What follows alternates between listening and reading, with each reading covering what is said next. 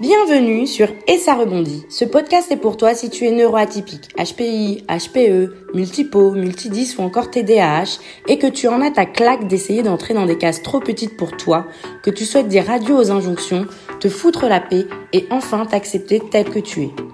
Je suis Ingrid, une jolie métisse qui cumule les atypies au potentiel intellectuel, ultra sensible, multipotentiel. J'ai longtemps souffert d'être atypique et je rêvais de pouvoir me débarrasser de mon cerveau hyperactif, de mes émotions à fleur de peau et de cette faim et soif d'apprendre en permanence. Finalement, ce n'est qu'après des années de souffrance, d'auto-sabotage et de rejet que j'ai enfin compris que les atypies ne sont pas mes ennemis, mais de puissantes alliées. Aujourd'hui, je suis persuadée qu'il est possible de faire de ma différence un atout et une force. Et c'est cela que je te souhaite pouvoir t'accepter tel que tu es et vivre ton ou tes potentiels à fond. Chaque semaine, je te parle d'atypie, seul ou accompagné. Je te partage mes expériences, conseils et astuces de neuroatypiques pour t'aider à te réconcilier avec tes atypies, te foutre la paix face aux injonctions et vivre pleinement ton potentiel. Et c'est parti pour l'épisode du jour. Aujourd'hui j'aimerais te parler salariat et entrepreneuriat. Pourquoi? Parce que j'entends souvent dire que quand on est atypique, le salariat, c'est pas un milieu, c'est pas un mode de vie professionnel qui convient pour prendre soin de soi, se respecter, et que donc les atypiques sont fortement encouragés à passer dans l'entrepreneuriat. Alors, il est vrai que beaucoup d'atypiques se lancent dans l'entrepreneuriat pour justement mieux vivre leurs différences, pouvoir fonctionner d'une façon qui est plus respectueuse de qui ils sont. Maintenant, est-ce que parce que tu es atypique, tu dois forcément faire de l'entrepreneuriat? Je vais te spoiler direct, comme ça si tu n'as pas envie d'écouter cet épisode jusqu'au bout, tu peux t'arrêter là. La réponse, c'est non. Tu n'as pas besoin de faire de l'entrepreneuriat pour être bien dans le salariat. De la même façon que ce n'est pas parce que tu es dans l'entrepreneuriat que tu vas forcément te sentir bien en tant qu'atypique. Et moi, j'ai fait les deux. J'ai fait le salariat, puis j'ai fait de l'entrepreneuriat, et aujourd'hui, je combine les deux. Et donc, je me suis dit que ça serait intéressant de te donner mon point de vue d'atypique sur la question salariat ou entrepreneuriat. Alors, c'est parti, on y va. Si tu entends une climatisation juste qui se met en route de temps à autre, c'est parce que en ce moment, je suis à Kinshasa, il fait très chaud, 35 degrés à peu près, et euh, il n'y a pas beaucoup d'air, donc du coup, si je veux pas mourir euh, dans ma petite chambre de 9 mètres carrés, j'ai plutôt intérêt à mettre la climatisation. Donc, je m'excuse pour toi qui va entendre cette machine s'allumer, s'éteindre, s'allumer, s'éteindre. On a aussi des gros soucis d'électricité. Donc voilà, t'es prévenu. C'est parti. Je me lance dans cet épisode. Donc, moi, j'ai commencé ma carrière professionnelle en tant que salarié. Je travaillais en Belgique à la Commission européenne. J'avais eu la chance de décrocher un emploi directement après mon stage. Et euh, je n'ai pas tout de suite ressenti le poids, on va dire, je n'ai pas ressenti mon atypie tout de suite en étant salarié. Au départ, le salariat ne me posait aucun, aucun problème. Puis avec le temps, avec les années, et je pense aussi que ça a vraiment atteint un point euh, culminant où vraiment je me suis sentie en décalage quand j'ai travaillé sur mes deux derniers emplois en fait en tant que salarié où là j'étais avec des personnes qui étaient pas très ouvertes et qui du coup pour elles le travail, euh, le bureau, enfin le fonctionnement du bureau, c'était comme c'était d'une certaine façon, c'était très normé et c'était pas autrement. Alors que dans mes premiers emplois, j'étais quand même dans des contextes qui me donnaient assez de flexibilité, des contextes aussi multiculturels où de toute façon on a déjà l'habitude de la différence. Et donc, je pense que j'avais plus de marge de manœuvre, plus de flexibilité pour trouver ma place et pour m'épanouir en tant qu'atypique. Je te donne un exemple, mais par exemple, mes deux premiers emplois, donc comme je te disais, j'ai travaillé à la Commission européenne, puis j'ai travaillé dans une ONG euh, en République démocratique du Congo. Et dans le milieu de l'humanitaire, dans le milieu de l'Union européenne, on a l'habitude de travailler avec des gens qui viennent de partout. Et quand tu travailles dans des équipes multiculturelles, forcément, la différence, c'est quelque chose qui fait partie intégrante de ton travail. Donc, tu dois très vite apprendre que l'autre ne fonctionne pas comme toi, que l'autre a d'autres façons de faire les choses Et en fait, ce n'est pas grave. C'est quelque chose où on apprend très vite à être flexible, à s'adapter et à accueillir l'autre avec sa différence. Et donc, en fait, moi, mes premières années de travail, j'ai évolué dans ce milieu-là. Pendant presque quatre ans, j'ai toujours été avec des gens qui avaient plein de cultures différentes, qui avaient des backgrounds, euh, donc des arrière-plans éducatifs, professionnels différents du mien, et où j'étais obligée en fait de faire avec la différence. Et du coup, je pense que ma différence dans ma façon de faire ne posait pas de problème, tout simplement parce qu'en fait, tout le monde était déjà différent et avait déjà sa propre culture, sa propre façon de faire, d'apprendre, de mener des réunions, d'organiser un projet. Je me souviens par exemple que euh, j'avais absolument insisté pour avoir un bureau où je puisse travailler debout, ou une balle aussi pour travailler quand je travaillais en, République démocratique du Congo. Et en fait, ça avait étonné, personne. Mon chef, il n'était pas euh, genre « Oh, c'est quoi ces demandes Mais tu te prends pour qui ?» Non, en fait, je me souviens, il m'avait dit « Ok, ben, ben voilà, on va faire venir le menuisier, il va arranger ton bureau, etc. » Et c'était pas encore l'époque euh, où on était à fond dans le bien-être au travail et en plus dans le milieu humanitaire, euh, le bien-être au travail et la santé mentale, c'est quelque chose qui est venu il y a pas très longtemps, il y a à peine 5 ou 6 ans, ça commence vraiment à se développer et à être intégré euh, au niveau des équipes de travail, au niveau des bureaux pays, parce qu'avant ça, on est on était les champions pour prendre soin des autres, mais prendre soin nous-mêmes, pas trop. Ça commence doucement à changer, donc c'est pour te dire qu'à l'époque, voilà, tout ce qui était bien-être au travail, c'était pas vraiment quelque chose de, de très courant. Je me souviens aussi que quand j'ai exprimé le besoin, l'envie de rentrer en France, que je voulais pas perdre mon job, on m'avait proposé un aménagement de travail que franchement, euh, aujourd'hui, je regrette de ne pas avoir accepté. C'est peut-être un de mes plus gros regrets professionnels, mais franchement, en fait, on avait mis en place mon boss, mon organisation était prête à faire des arrangements, des aménagements pour que je me sente bien. Et du coup, moi, en tant qu'atypique, ça m'allait très bien. Je pouvais euh, travailler du bureau, parfois de chez moi.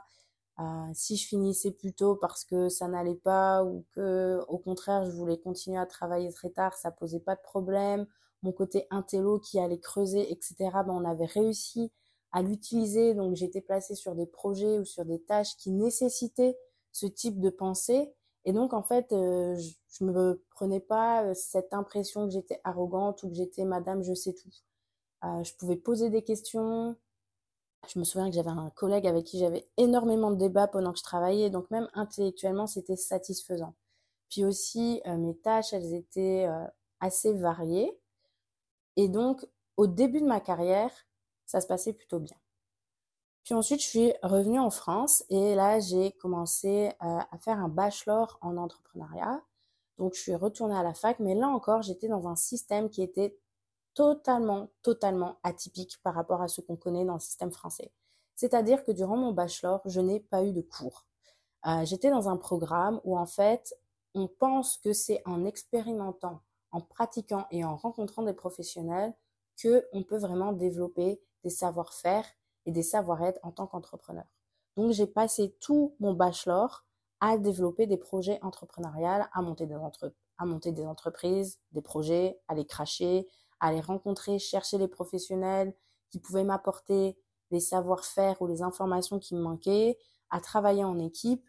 Et du coup, là encore, le fait d'être atypique on va dire que c'était un atout. Alors, bien sûr, j'avais ce côté un peu euh, madame, euh, madame qui aime bien avoir tout sous son contrôle parce que j'ai un côté un peu anxieux quand même. J'avais ce côté euh, madame qui mémorise hyper vite. donc j'avais gardé le côté un peu madame, je sais tout. Mais dans l'entrepreneuriat, c'était pas un trait de caractère qui me posait problème. C'était pas un trait de caractère qui me valait des moqueries ou des colibés ou d'être euh, rabroué, raboué, bref, je sais plus le mot en français, mais d'être un peu genre, euh, ouais, vas-y, fais pas chier, quoi, ferme ta gueule. et en plus, dans l'entrepreneuriat, tout ce qui est innovation, créativité, c'est vachement apprécié. En fait, on ne peut pas entreprendre si on n'a pas ce côté innovateur, créatif, et aussi la pensée rapide qui est propre aux, aux HPI. Ben, c'est extrêmement important quand tu quand tu entreprends. Parce qu'il faut que tu puisses réagir rapidement aux problèmes auxquels tu fais face, il faut que tu puisses aussi réadapter euh, ton produit, ton service à la réalité du marché. Donc, tu es sans cesse, en fait, dans un processus d'innovation, un processus de créativité, un processus de réadaptation qui fait que tu dois toujours penser rapidement et avoir un coup d'avance. Être multipotentiel, quand on est entrepreneur, c'est aussi un grand atout parce que au début, on n'a pas forcément des thunes pour aller se payer les services euh, d'un chargé de marketing, euh, d'un community manager, de quelqu'un qui te fait tes factures, d'un comptable, etc. Et donc, en fait, il faut être en mesure d'acquérir beaucoup de compétences à un niveau suffisant pour pouvoir fonctionner sans se foutre dans la merde. Et donc, le multipotentiel, durant mon, durant mon bachelor en entrepreneuriat, n'a pas non plus posé de problème. Après, ce qui a peut-être été compliqué, c'est l'hypersensibilité. Euh, mais honnêtement, comme dans l'entrepreneuriat, c'est quand même pas mal de temps solo, euh, j'ai pas ressenti vraiment de difficultés par rapport à ça.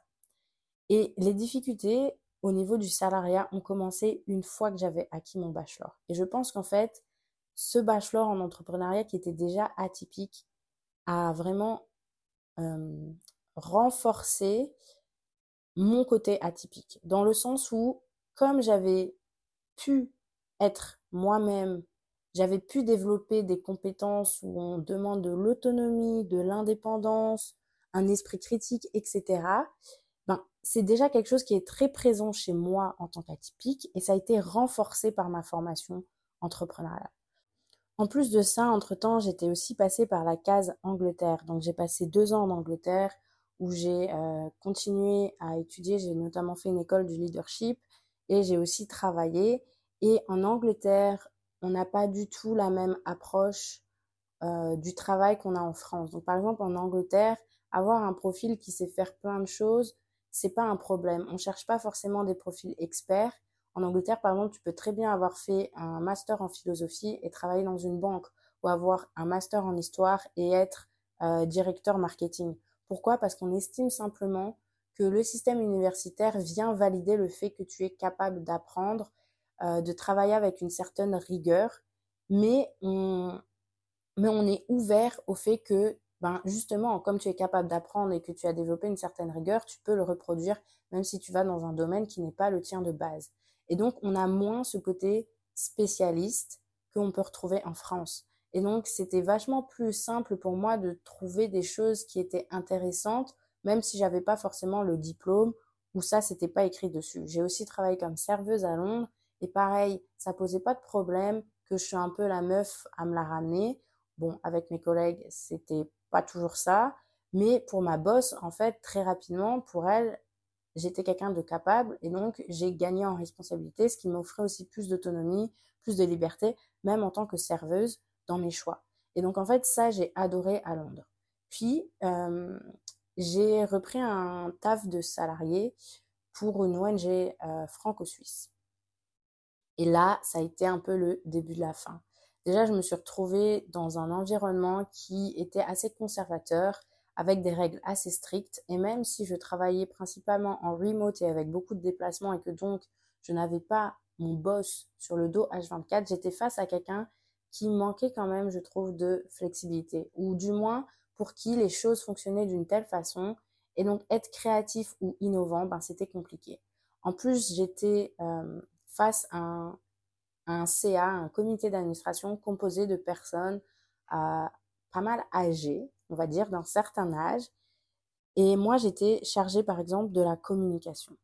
Et faire comprendre, par exemple, que les codes de communication, de marketing d'aujourd'hui ne sont pas les mêmes que ceux de leur époque et que donc ça nécessite tout un travail de refonte du site internet, des couleurs, que ça nécessite aussi une présence sur les réseaux sociaux et que cette présence-là, ça peut pas juste être de prendre deux, trois photos amateurs de temps en temps et de les poster et de se dire ça y est, c'est bon. C'était très compliqué. Donc, il y a eu ce clash générationnel. Il y a eu ce clash de personnes qui avaient un arrière-plan aussi plutôt missionnaire et donc pas forcément humanitaire professionnel. Et tout ça, ça a fait que euh, ben, moi qui capte vite, qui aime faire plein de choses, qui aime bien aller creuser, chercher les sujets, j'étais frustrée parce que dès que je me renseignais sur un sujet, sur comment lancer une nouvelle idée, j'avais ce CA qui bloquait ou ralentissait, j'avais ces façons de faire à l'ancienne qui bloquaient, ralentissaient, et donc autant te dire que l'esprit d'innovation et de créativité, euh, ben il a été très très très mis à mal chez moi, et du coup j'avais l'impression en fait d'être enfermée dans une dans une tâche, un rôle qui était finalement trop petit pour moi. Je pouvais pas sortir des règles, je pouvais pas sortir des cases, et moi qui suis atypique, ça a été très très dur pour moi. Alors, certes, j'avais un cadre de travail, comme je disais avant, où j'étais principalement en télétravail, j'avais pas un bureau fixe qui m'a permis pendant un temps de vraiment m'éclater parce que justement, je pouvais travailler quand je veux, comme je veux, et ça, c'était bien. Mais la pression et le cadre hiérarchique et cette idée que, en fait, le boss, c'est mieux, le CA, c'est mieux, et que tes idées, ben, ok, tu fais ton taf, mais au final, euh, on les prend pas vraiment en compte. Pour moi, ça a été vraiment compliqué à gérer, à digérer. D'ailleurs, c'est quand je faisais cet emploi-là que j'ai fait mon burn-out. Et je pense que ça a aussi joué justement dans ce burn-out. C'est pas la raison principale, mais en tout cas, le fait d'être dans un cadre où je ne me sentais pas à ma place en tant qu'atypique et où notamment mon multipotentiel ne pouvait pas s'exprimer, a vraiment contribué à ce que je fasse ce burn-out. Parce que quand on est multipotentiel, on aime faire plein de choses, on aime découvrir plein de choses. Et moi, en fait, tout ce côté découverte, curiosité, touche à tout, j'ai pas pu l'exprimer sur cet employeur. Je n'ai pas pu du tout.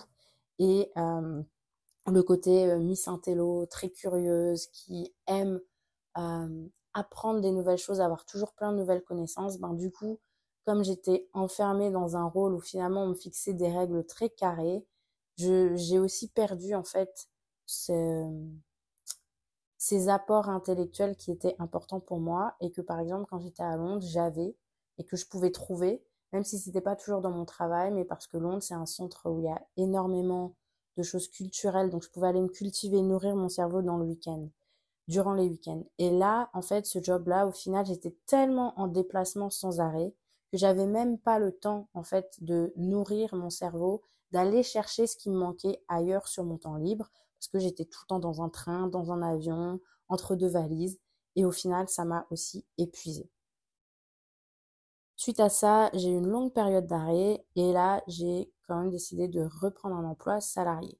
Même si j'étais pas très chaude, euh, mon expérience dans cette ONG m'avait vachement refroidi et justement, je commençais à lire pas mal d'articles disant que oui, les atypiques dans le monde euh, professionnel, dans le salariat, ne pourraient pas trouver, ne peuvent pas trouver leur place, que c'est extrêmement compliqué d'être salarié et atypique, et que euh, un atypique a plus de chances de s'épanouir en étant entrepreneur, etc. Donc j'avoue que entre cette expérience-là, mon burn-out, euh, les plusieurs mois d'arrêt que j'ai eu, j'étais pas forcément très sereine à l'idée de reprendre un emploi salarié. Je me souviens aussi que quand j'ai passé mon entretien de recrutement, euh, mon chef de l'époque m'avait même dit, écoute, on te recrute parce que euh, tu es qualifié, je pense que tu es surqualifié pour le job et j'ai vraiment peur que tu t'ennuies. Donc déjà, ça a commencé comme ça. Et il ne s'était pas trompé. Il ne s'était pas trompé, mais je pense que j'aurais pu rester plus longtemps dans ce job, en fait, si mon chef, celui qui m'avait recruté, était resté. Mais il est parti au bout de quelques mois et sa remplaçante était beaucoup plus dans le micromanagement que lui ne l'était. Et je pense que c'est là où j'ai commencé à perdre un intérêt pour ce travail et en effet à m'ennuyer. J'avais un emploi qui était vraiment hyper intéressant. Euh, je m'occupais de jeunes en difficulté d'insertion et en décrochage scolaire qui faisaient des services civiques. C'était vraiment hyper chouette. J'avais une variété de profils, une variété de tâches. Et donc mon côté là, euh, multipotentiel, il s'éclatait à fond. Je pouvais faire autant de la formation que de la relation partenariale, que monter un budget pour les aider à, à lancer un projet, une idée qu'ils avaient, que de faire du 1 à 1, du mentorat, du coaching. Bref, c'était vraiment chouette. En plus, le fait d'avoir des profils divers et variés, j'avais des jeunes entre 16 et 25 ans, c'était aussi hyper intéressant pour moi et franchement cet emploi-là, ce job-là m'a permis de développer plein plein de compétences professionnelles qui sont vraiment un atout aujourd'hui euh, dans ma vie professionnelle et même au quotidien. Donc, le côté multipotentiel de mon atypie, il s'est éclaté sur ce job-là. Mon côté haut potentiel, un peu moins. Parce que, au final, gérer des services civiques et gérer des jeunes qui sont en difficulté d'insertion, on va dire que le niveau intellectuel ne vole pas toujours très haut. Et ça, ça a été compliqué à gérer pour moi.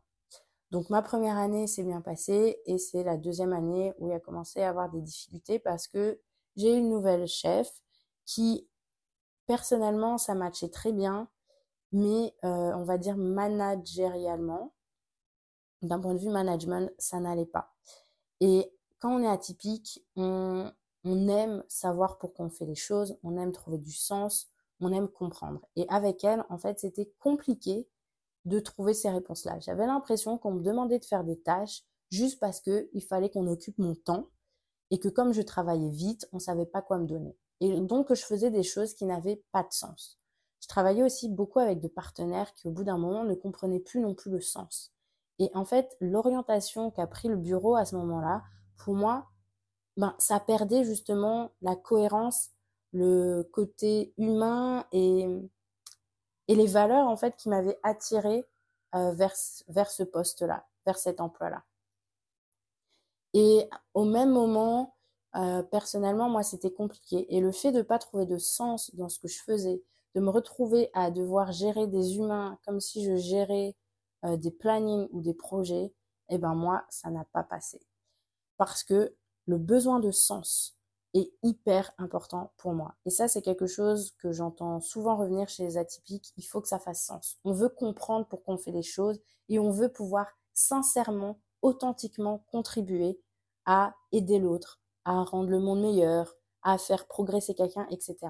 Et moi, là, j'avais plus l'impression que j'avais la marge de manœuvre nécessaire pour vraiment aller débloquer le potentiel des jeunes avec qui j'étais leur permettre de déployer leurs ailes et leur permettre surtout de se découvrir qui ils étaient eux-mêmes et de sortir justement des cases que le système euh, d'éducation leur avait mis ou les boîtes dans lesquelles on les avait mis en disant bah voilà vous avez arrêté l'école donc vous pouvez pas prétendre assis à ça et moi ce que je voulais c'était vraiment leur apporter euh, des outils qui leur permettent de se rendre compte qu'ils ont le potentiel et que même si le système leur dit qu'ils ne sont pas capables, si c'est vraiment ce qu'ils ont envie de faire, si c'est vraiment là où ils veulent aller, alors ils peuvent le faire à condition de travailler leur mindset, d'apprendre à se mettre en réseau avec d'autres personnes, à dépasser leurs limites, etc.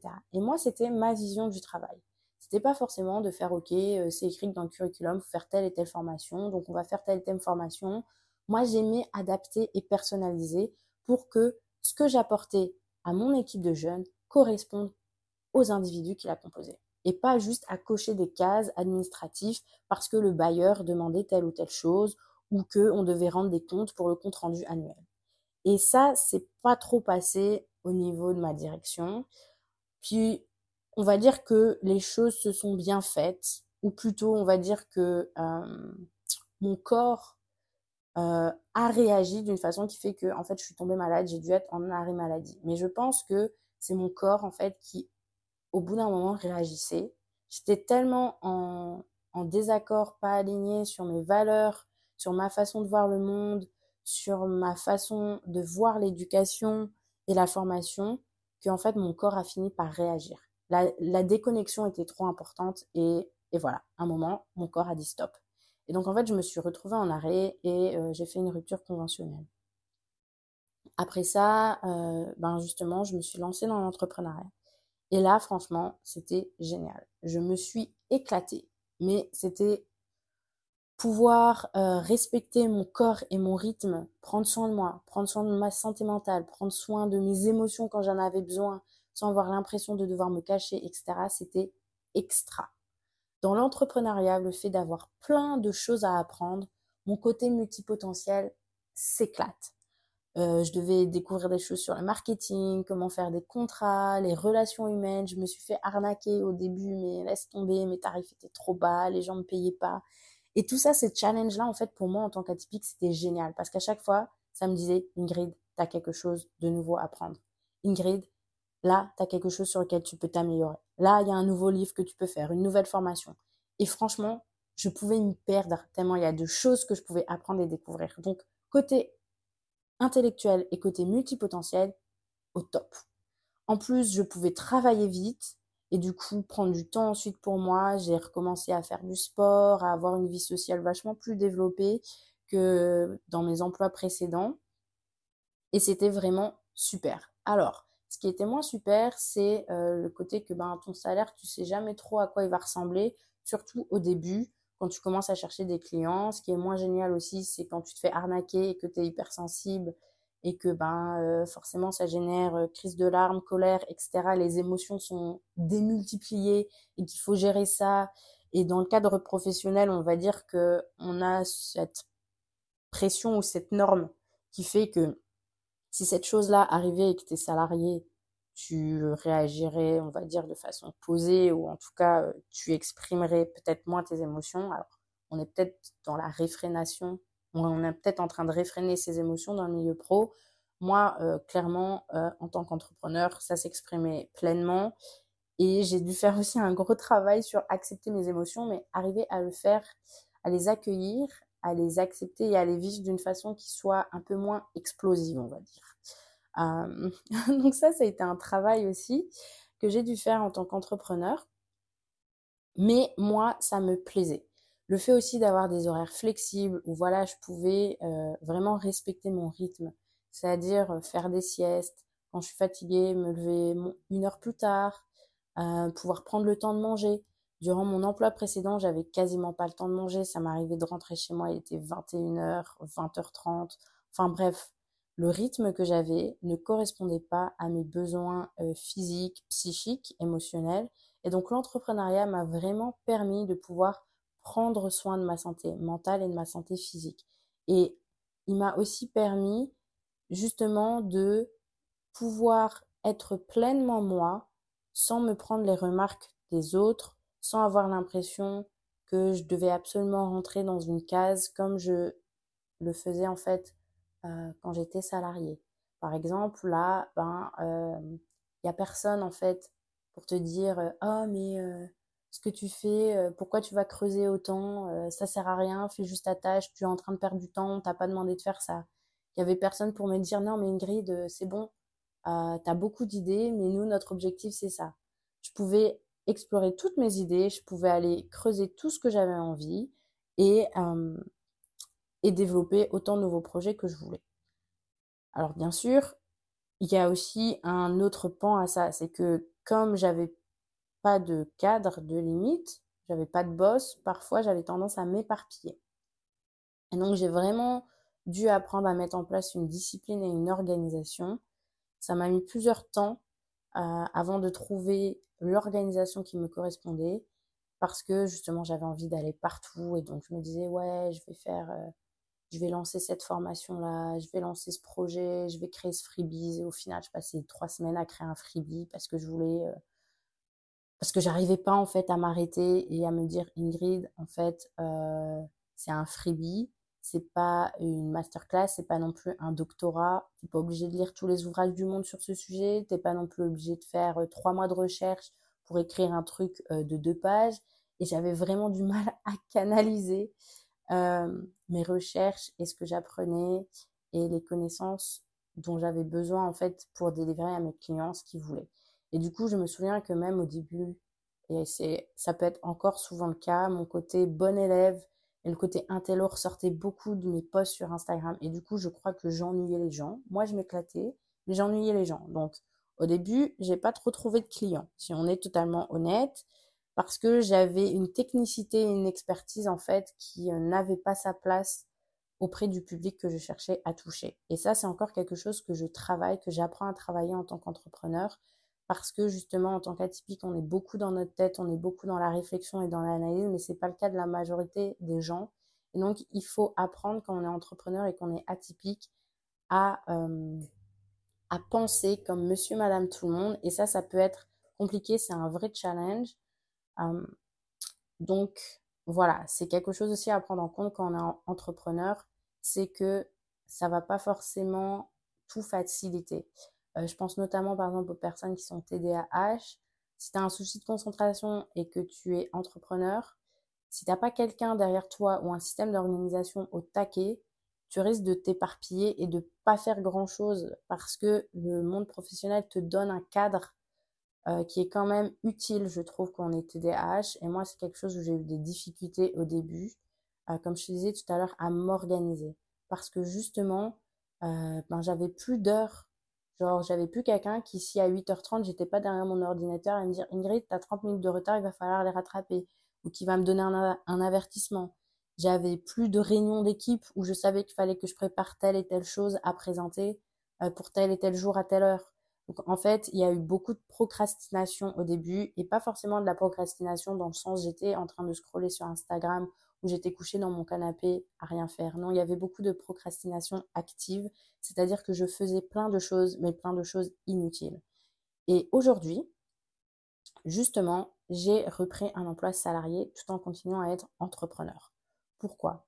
Parce que je me suis rendu compte que justement j'avais un besoin de cadre et j'avais un besoin euh, peut-être de reconnaissance aussi, et un besoin d'équipe.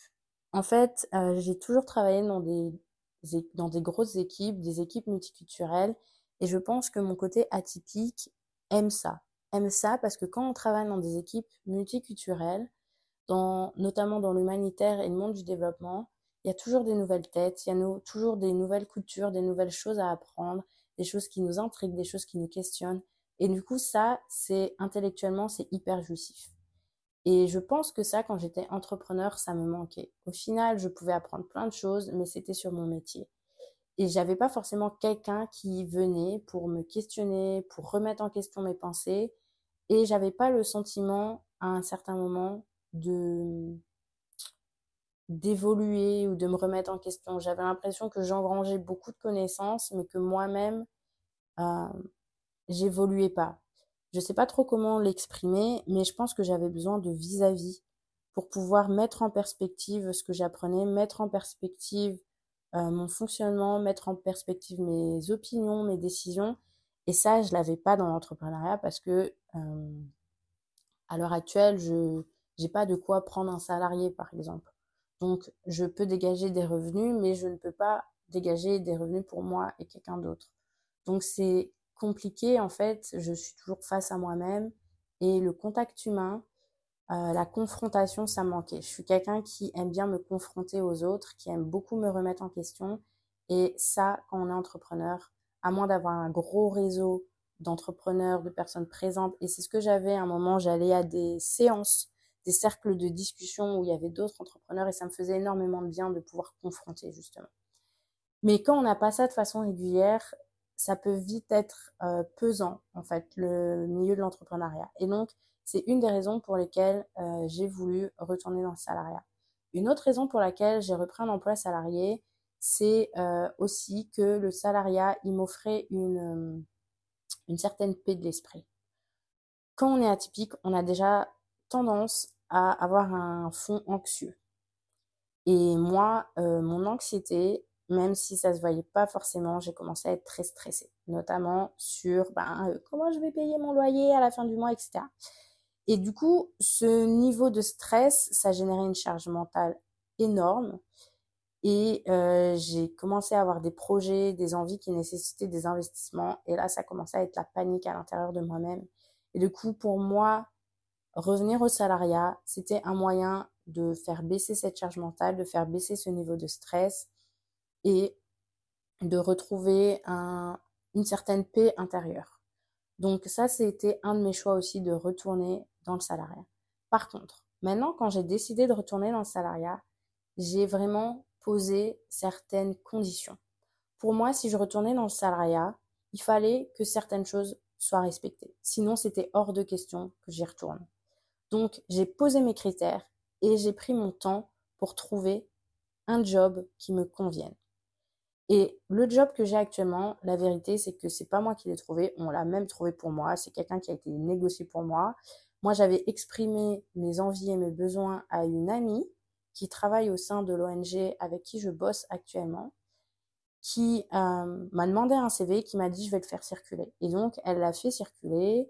Il y a eu des propositions, je lui ai dit que ça matchait pas. Et en fait, elle a continué de chercher jusqu'à qu'on trouve quelque chose qui matche pour moi. Donc moi, j'ai pas vraiment, euh, j'ai pas vraiment postulé. Quelqu'un a eu mon CV, en gros, l'a fait circuler, a fait en sorte que j'ai un taf, tout en tenant compte de tous mes critères. Et euh, j'avais bien dit aussi au moment de mon recrutement, j'avais dit moi je fais six mois et seulement après je vois si je prolonge ou pas mon contrat parce que je ne veux pas prendre le risque de euh, mettre à mal ma santé mentale. J'ai passé quand même trois années intensives à travailler dessus. Euh, justement, la deuxième année de mon salariat après mon burn-out et mes deux années d'entrepreneuriat. Et j'ai acquis, j'ai travaillé des choses qui, pour moi, aujourd'hui, c'est non négociable. Ma santé mentale, ça passe avant toute chose. Et pour que ma santé mentale soit bonne, j'ai besoin d'un certain cadre de certaines conditions. Et donc, pour moi, ça, c'était non négociable. Et si je n'avais pas trouvé un, un emploi qui cochait toutes ces cases-là, je serais restée à 100% en entrepreneuriat parce que quand même, le système entrepreneurial me convient davantage que le système euh, salarial. Maintenant, aujourd'hui, je suis dans un emploi qui me permet de conjuguer à la fois l'entrepreneuriat et le salariat et j'apprécie énormément. J'apprécie parce que même si je me fais chier dans mon taf parfois que les tâches sont répétitives, j'ai l'entrepreneuriat qui vient justement nourrir les besoins de la multipotentielle que je suis. Je n'ai pas le stress de me demander comment je vais payer mon loyer à la fin du mois puisque j'ai un salaire qui tombe tous les mois. Je peux faire ma madame, je sais tout dans mon entreprise si je le souhaite, mais j'ai cherché un poste qui me permet d'avoir des responsabilités où mon côté intellectuel se porte bien, où mon côté intellectuel peut s'épanouir et où donc mon côté atypique HPI cette fois-ci est pas mal. Je suis dans un job où il y a pas mal de stratégies, donc questionner les choses, se poser la question de pourquoi on fait ça, trouver du sens à ce qu'on fait, quand on doit établir des stratégies, démarrer quelque chose à zéro, on en a besoin. Et moi, je suis typiquement dans ce poste-là où justement, il y a euh, ce besoin de réflexion approfondie, de questionnement et d'analyse. Je suis aussi dans un poste où j'ai à la fois le côté multiculturel, je travaille avec des gens de partout, et en plus, comme je suis chargée de consortium, je travaille même avec des personnes qui sont pas dans mon organisation, et ça c'est génial parce que je découvre plein de façons de faire, plein d'outils, et j'aime ça. Mais en même temps, je suis dans un contexte où le soir, quand je rentre du travail, je peux être peinard je peux, si je veux, être toute seule dans ma chambre, personne ne va me saouler et avoir ce côté introverti dont j'ai aussi besoin, ce côté je suis solo, etc. Euh, j'ai une certaine aussi flexibilité, on va dire, dans mon travail. Donc, euh, quand j'ai pas besoin d'être au bureau, je peux travailler de la maison, ce qui est aussi pas mal pour moi euh, en tant qu'atypique parce que ben, mes, niveaux d'énergie sont pas toujours les mêmes dans la journée. Et ça, c'est quelque chose qui me faisait vraiment peur de retourner dans ça là, c'est de me dire, je veux pas pouvoir respecter mes niveaux d'énergie. Et je vais me retrouver dans des environnements super énergivores sans pouvoir recharger mes batteries correctement. Et si tu vois pas de quoi je parle, tu peux aller réécouter mon épisode sur la théorie des cuillères qui parle justement d'énergie chez les atypiques et de comment euh, bien prendre conscience de ces niveaux d'énergie, de ce qui nous en bouffe et de ce qui nous en donne, c'est hyper, hyper important quand on est atypique. Et donc ça, c'était une de mes grandes peurs. Euh, mais du coup, là encore, j'ai posé mes limites très clairement dès le début, où j'ai dit, moi, passer une certaine heure, c'est pas la peine de me demander de travailler. À moins qu'il y ait une urgence humanitaire où là, il y a des vies à sauver tout de suite, je ne travaillerai pas à partir d'une certaine heure et je ne travaillerai pas les week-ends. Et donc, ça, tout le monde est au courant. Et je pense que c'est la chose que j'ai vraiment... Euh, ouais, c'est vraiment la chose que je retiens de cette expérience de maintenant presque huit mois à faire à la fois du salariat et de l'entrepreneuriat. C'est que apprendre à se connaître permet de poser les bonnes limites. Et poser les bonnes limites permet de se respecter, de prendre soin de, toi, de soi et donc de pouvoir conjuguer salariat et entrepreneuriat. Et si aujourd'hui je devais retourner à 100% dans le salariat, je pense que vraiment je prendrais le temps de m'asseoir avec ma boss et de poser mes limites. Et ce, dès l'entretien. C'est quelque chose que j'ai fait donc là pour euh, cet emploi-là. Et euh, j'avais vraiment peur qu'on me dise non mais t'es trop compliqué meuf, mais comment est-ce que t'oses titiller comme ça? Et en fait, ça a vraiment été bien, euh, bien accueillie, mais je pense c'est parce que je suis aussi arrivée à un niveau de connaissance de moi où je suis capable d'expliquer pourquoi c'est dans mon intérêt et pourquoi c'est dans l'intérêt de l'entreprise. Et montrer que c'est pas juste moi qui suis égoïste, mais que c'est aussi dans l'intérêt de l'entreprise, de l'organisation pour qui je travaille, je pense que ça a joué en ma faveur. Si maintenant je devais retourner à 100% dans l'entrepreneuriat, je pense que euh, je me prendrais un petit euh, boulot annexe, même si c'est faire du périscolaire en soirée ou être serveuse le soir, pour le contact social. Ou alors je m'inscrirais dans un euh, Mind Master, enfin dans un groupe d'entrepreneurs qui se voient régulièrement, qui travaillent ensemble et qui me permettent de confronter ce que je fais au quotidien, confronter mes stratégies, parce que la solitude dans l'entrepreneuriat, ça ne me convenait pas. Donc voilà, je pense t'avoir expliqué ce qui pour moi est le pro et les contre euh, de l'entrepreneuriat et du salariat. Si tu as des questions à ce sujet, tu peux me contacter par email ou tu peux me contacter sur Instagram aussi, donc à Essa En tout cas, euh, j'espère que tu vas trouver ce qui te convient. Si tu explore, si tu te trompes, c'est normal, ça prend du temps. Hein. Moi, j'ai mis 10 euh, ans, ouais, 10 ans, à jongler euh, avec le salariat, puis ensuite deux ans d'entrepreneuriat à 100%. Et ouais, bref, ça m'a pris en gros 10 ans, même plus, 13 ans. Non, peut-être pas. Non, j'exagère. Non, parce que là, je compte depuis la fin de mes études. Non, j'ai passé 8 ans entre mes études et l'entrepreneuriat un peu moins de 8 ans. Donc, ça m'a pris une bonne huitaine d'années quand même à comprendre ce dont j'avais besoin pour fonctionner. Et ça m'a pris aussi de la thérapie et un programme de développement personnel. Et c'est pour ça que je dis et que je répète encore et encore et encore et encore et encore que apprendre à te connaître, c'est la clé pour avoir la vie que tu souhaites et avoir une vie alignée à qui tu es et dans laquelle tu peux développer ton plein potentiel. Si tu ne te connais pas, tu ne peux pas définir tes besoins. Si tu ne définis pas tes besoins, tu ne peux pas poser tes limites. Si tu ne poses pas tes limites, tu te fais bouffer. Et tu ne peux pas chercher quelque chose qui te correspond réellement. Et dire non à ce qui ne te correspond pas. Et donc, je t'encourage vraiment à continuer à découvrir qui tu es, continuer à comprendre le fonctionnement de ton atypie, à tester des choses, le mi-temps, le salariat plein temps, etc., en fonction de tes besoins du moment, et surtout à ne pas avoir honte si tu es entrepreneur, de dire ah je vais retourner dans le salariat. Ne pas avoir peur si tu es dans le salariat de te dire bon ben là maintenant ce dont j'ai besoin c'est l'entrepreneuriat. Il y a un temps pour toute chose. Et l'important c'est que là où tu es, tu puisses t'épanouir et te sentir bien en tant qu'atypique sans avoir à cacher qui tu es. Et je pense que c'est vraiment possible d'être atypique dans le salariat et de bien le vivre. Mais pour ça, encore une fois, il faut que tu te connaisses, que tu connaisses tes besoins et que tu puisses poser tes limites. Donc, non, pour revenir à la question du début de l'épisode, l'entrepreneuriat n'est pas la solution ultime pour les atypiques. Non, le salariat n'est pas le pire qui puisse arriver à un atypique. Oui, tu peux t'épanouir dans les deux. Oui, tu peux n'en faire qu'un des deux. Et oui, tu peux faire les deux comme moi en ce moment. Et c'est peut-être une saison, c'est peut-être fait pour durer, je peux pas te le dire parce que justement, une des choses propres aux atypiques, c'est de changer sans arrêt. Quelqu'un m'a dit récemment que chez les atypiques, la crise de la quarantaine, c'est tous les ans. Donc, je te fais cet épisode maintenant. L'année prochaine, j'aurai peut-être fait ma crise de la quarantaine et j'aurai peut-être changé totalement d'opinion. Donc, donne-toi le temps de t'explorer, de te découvrir et donne-toi aussi le droit de changer d'avis, d'opinion et de statut, salarié ou entrepreneur. Sur ce, je te laisse et je te remercie encore de ton écoute. À la semaine prochaine pour un nouvel épisode. Merci à toi d'avoir écouté cet épisode de podcast jusqu'au bout.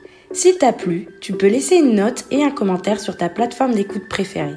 Cela m'aidera à booster les écoutes et à atteindre plus d'atypiques comme toi et moi. N'hésite pas non plus à me faire tes retours et à me poser des questions directement ici ou sur mon compte Instagram et ça rebondit. Je te souhaite de prendre bien soin de toi et de continuer à t'accueillir et t'aimer tel que tu es. À bientôt au prochain épisode.